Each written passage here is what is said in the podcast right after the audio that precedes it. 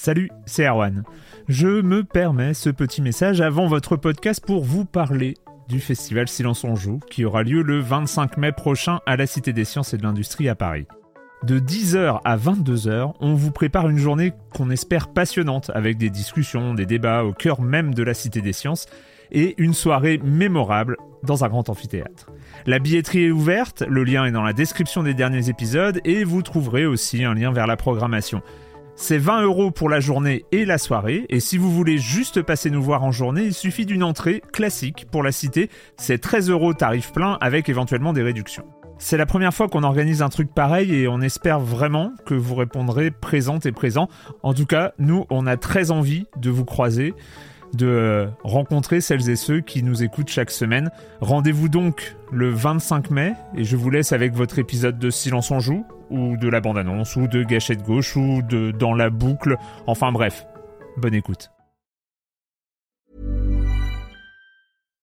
One size fits all seemed like a good idea for clothes. Nice dress. Uh, it's a it's a t-shirt. Until you tried it on. Same goes for your healthcare. That's why United Healthcare offers a variety of flexible, budget friendly coverage for medical, vision, dental, and more. So, whether you're between jobs, coming off a parent's plan, or even missed open enrollment, you can find the plan that fits you best. Find out more about United Healthcare coverage at uh1.com. That's uh1.com. Mon compteur de C'est tout bête est monté à 6, Patrick. Moi, j'en suis. Euh, c'est une inquiétude. Ça passe. Le problème, c'est que y a, maintenant, on a un déclencheur. Ah oui, c'est. On a un peu comme une clochette qui sonne dans notre tête à chaque fois que ça arrive. J'ai eu un vertige terrible, euh, moi, dans mes news d'intro, quand j'ai commencé à en décocher de façon complètement impromptue. et moi, j'adore. Ah mais ça c'est terrible, terrible, Non mais je me dis c'est bien qu'il continue à monter, c'est bien qu'il continue à monter parce que ça veut dire qu'on voilà Enfin, il y a des tics de langage dont on peut pas se défaire. Je ne refais pas de remix. Ça veut dire quoi? C'est quand on parle d'une évidence. Il faudrait, il faudrait voir ça avec un, je sais pas, avec un spécialiste de, de, toute façon, on remplacerait par un autre tic de langage. Enfin, moi, je sais que j'ai le plutôt chouette que je dis souvent et que j'essaye de, de, limiter, mais ça devient, euh, c'est plutôt sympa. Donc du coup, ça... et tu dis plus salut salut. Ah, je le dis plus? Oh là là, bah ça, par contre, euh, va falloir y remédier parce que.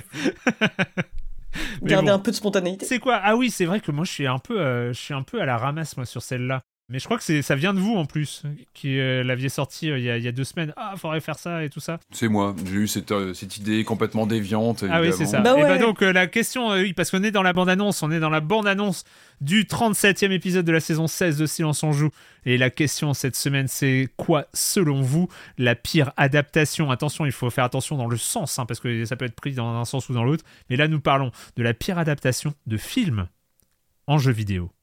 Patrick oh, Il y en a plein. Il y en a plein. C'est pour ça que je m'étais permis de proposer ce sujet bien déviant. Non, mais il faut la pire. Euh, hein. Balance pas tous tes noms parce que laisse des noms aux autres. Non, mais ceux-là, ah vous ne les avez pas. Je pensais quand même. Je pensais par exemple à 007 Legends, qui a quand même un ah. peu tué accessoirement il n'y a pas longtemps l'exercice d'adapter James Bond en jeu vidéo. C'était une sorte de bloubli-boulga avec euh, Daniel Craig qui, était, qui incarnait différents films. Bon, ça marchait pas.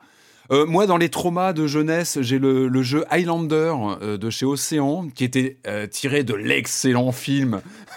Highlander 2 Non, non, le premier Highlander. Le, premier Highlander, mais qui était mauvais comme c'est pas possible. Et finalement, bah, par dépit, tu te retournais plutôt vers Barbarian, le fameux Barbarian, où tu retrouvais finalement de, bien meilleure manière la, dynamique du, tranchage d'extrémité têtière. Et ça marchait bien mieux que ce Highlander complètement naze. Non, dans les, dans les gros, gros fondamentaux du navet adapté de film, il y a le Superman de Titus sur Nintendo 64 ah qui est connu comme. Bon, c'est pas vraiment une adaptation de film, mais bon, on se comprend, c'est dans les univers comme ça. C'est un navet, une purge. Et qui surtout posait déjà à l'époque la problématique de comment on peut adapter un personnage comme Superman avec des enjeux de, gameplay pas si évidents que ça. C'est-à-dire qu'on était dans, dans, des environnements 3D où il se passait pas grand-chose, illisible et surtout pas d'enjeux de gameplay. Allez, moi, celui que je retiens aussi, moi, c'est Independence Day, euh, qui date de 97. Euh, qui est très symptomatique d'une ah, une, purge absolue qui m'avait d'autant plus euh, parce qu'en plus le film est tellement dans son jus de l'époque enfin voilà c'est tout un tout un univers de cette époque là et surtout on sortait de cet électrochoc du milieu des années 90 où il y avait eu une sorte de euh, la licence de film en jeu vidéo, ça se passait en général très mal. On connaît le problème, les budgets passent dans l'obtention de la licence, on a des tempos de production très resserrés. Et puis, et puis, on a vu une sorte de parenthèse enchantée avec évidemment GoldenEye, qui était vraiment la révolution parce que ça fonctionnait admirablement bien. Mais pas seulement, il y a eu aussi Die Hard Trilogy, qui était une sorte de ah. d'excellente surprise, quoi, avec un, jeu qui captait l'énergie de ces films. Euh, évidemment, Die Hard, euh, Une journée en enfer, etc. Qui était, et ce jeu était absolument brillant. Donc on, on avait eu cette parenthèse qui était vraiment liée bah, à l'arrivée de la PlayStation, Saturn, la Nintendo 64. On se dit ah ça y est, il y a un tournant. Et puis sort cette purge Independence Day, un jeu où il y a rien à faire, qui était complètement injouable, qui était en plus un, jeu qui était labellisé Fox Interactive. Donc on pouvait se dire bah tiens ils ont appris avec euh, avec Die Trilogy. Puis non, c'était il y a rien à faire, c'est injouable. Euh, c'était vraiment une catastrophe. Donc voilà, c'est un jeu que je retiens qui m'a quand même marqué dans cette espèce de vacuité de euh, du stéréotype de coller une licence sur un jeu mauvais en plus et de, de juste euh, voilà prendre les sous en surfant sur un film à la mode à l'époque et mais il y en a plein il y en a plein effectivement c'est on peut plus compter les, les cas où une adaptation de film est réussie ou va permettre aussi la mode va arriver après de ou de, de développer l'univers du jeu, enfin du film original autrement, euh, euh, développer plus un personnage, etc. Mais en tout cas à l'époque, je me rappelle de Scarface. Il y avait l'adaptation euh, de ah, Scarface en jeu où en fait on, incarnait la suite, c'est-à-dire que le, héros n'était pas mort, c'est-à-dire que Tony mm. Montana n'était pas mort à la fin du film. Des relectures des relectures de chefs-d'œuvre comme ça, le film de De Palma était un peu retravaillé dans le jeu pour dire bah, il n'est pas mort, il revient extraordinaire. Enfin, des, c'est quand même un sacré Viviane Nanar. Mais, mais Independence Day, quand même, j'avoue que je, garde une certaine. Euh, je sens que bah, je vais regarder un let's play YouTube. Ah, bah si tu veux, je l'ai au show, il est. Il, est prêt, il est prêt, il est là, il est pas loin dans mon bureau. Je, je, l'ai toujours dans le collimateur, celui-là. Trop bien. Et voilà. Julie. Eh ben moi, euh, je vais vous parler de Friday the 13th. Alors pas la version de 2017 d'Ilphonic que j'aime, euh, que j'aime bien, hein, que je continue à défendre encore aujourd'hui, quand bien même mort trop tôt, euh, tout, s'est effondré, etc. Mais c'est vrai que justement j'avais tellement apprécié que je m'étais dit ah bah tiens je vais peut-être me pencher sur l'adaptation qu'il y avait eu sur NES en 89 et qui est quand même assez connue parce qu'elle caracole souvent en tête des tops des pires films, euh, enfin des pires jeux en fait, même même pas des, des jeux adaptés de films, mais des pires jeux tout court. Enfin vraiment, il y a E.T. quelque part et euh, il y a Friday juste à côté quoi. Et je me te dis oh, enfin on va voir quoi. donc j'avais tenté de le faire euh, et je dis tenter vraiment en face sur le mot tenter, de le faire sur émulateur. Et alors c'est là que j'ai compris les critiques. Si le jeu est vivement critiqué, c'est parce qu'il est atrocement difficile. Enfin, vraiment, c'est une horreur. C'est une horreur. C'était vraiment un moment très traumatique pour moi, euh, qui, qui, était juste contente de retrouver Jason et de, retrouver, enfin, l'idée d'incarner un, un, moniteur de camp, un peu mhm. sur le même système que le jeu de 2017, où on a donc des personnages qui ont des forces et des faiblesses. Par exemple, on mhm. a une monitrice qui va être euh, très douée pour courir, par exemple, mais euh, très nulle pour ramer. Elle va être très lente quand il s'agira de ramer euh, sur le lac. Et bah c'est vraiment trop dur quoi. Enfin, il y a euh, donc en gros le but du jeu évidemment c'est de tuer Jason et Jason étant Jason il faut le tuer trois fois sinon ça compte pas. Normal. Et euh, il y a des en fait des séquences en temps limité donc où on doit se dépêcher de le retrouver avant qu'il tue un enfant ou un moniteur qui rendent le jeu affreusement pénible. Et malheureusement, j'ai jamais réussi à en venir à bout, et, rien que pour ça, je pense qu'il mérite sa place euh, de pire adaptation de film en jeu vidéo. Ce Jason violet, quand même, il est violet. D'ailleurs, il y a eu des filles. Je crois que c'est Neka qui avait, qui avait fait une figurine avec le Jason du jeu. Du La jeu gueule, ouais. violet et bleu. Moi, je te recommande le, le, le, vendredi 13 sur Amstrad et 8 bits, le, bah, le jeu d'Omark, euh, qui est plus intéressant. Euh, une sorte de, de, monde ouvert où tu dois, tu dois le retrouver et puis réussir à, l'arrêter. Euh, mais c'est vrai que c'est c'est pas forcément le c'est pas forcément ah bah celui-ci ouais mais ce qui était rigolo c'est qu'il y avait en fait une référence à ce jeu dans le jeu de 2017 où ils avaient mis un skin Jason bah, qui était tout violet tout violet c'était très marrant à voir avec une espèce de musique rétro qui déboulait mais euh, oui, c'était clairement un petit clin d'œil pour tous les gens qui s'étaient cassés les dents sur ce jeu affreux. euh, moi, le, le, le, le, jeu que, que je voulais citer au début, euh, mais c'était un peu triché parce que en fait, c'est un jeu que je n'avais pas joué à l'époque, euh, évidemment, parce que parce que voilà, c'était, mais auquel j'ai joué très tard en, en émulation pour me documenter. C'était E.T. Atari 2600 bah que, que j'avais essayé en émulation pour voir c'est quoi, qu'est-ce, pourquoi c'était le considéré comme un des responsables du crack de 1983 et, ce genre de choses. Et effectivement, c'est absolument horrible. Enfin, tu sais, c'est horrible parce que tu sais pas quoi faire. Il y a des trous, tu tombes, tu sais pas. ça n'a pas de sens en fait. Ce jeu n'a, pas de sens. Et c'est vrai que j'avais, mais, mais en même temps, j'aurais dit, je pense que c'était un peu triché parce que. Euh, bah parce que je l'ai pas joué, je l'ai pas essayé pour jouer un bon jeu. Je savais que ça allait être une purge et, j'ai, et je Bien voulais sûr. tester le, le, le niveau de. enfin, découvrir pourquoi c'était au- au- aussi pourri. Donc euh, voilà, c'était un peu triché, mais c'est vrai que quand on parle des adaptations de films en jeux vidéo, ça reste quand même une énorme référence.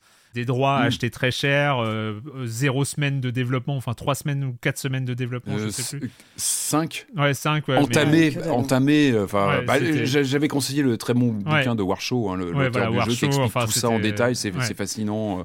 Et il est plutôt lui une victime de, bah, effectivement, d'une mécanique euh, folle de l'époque.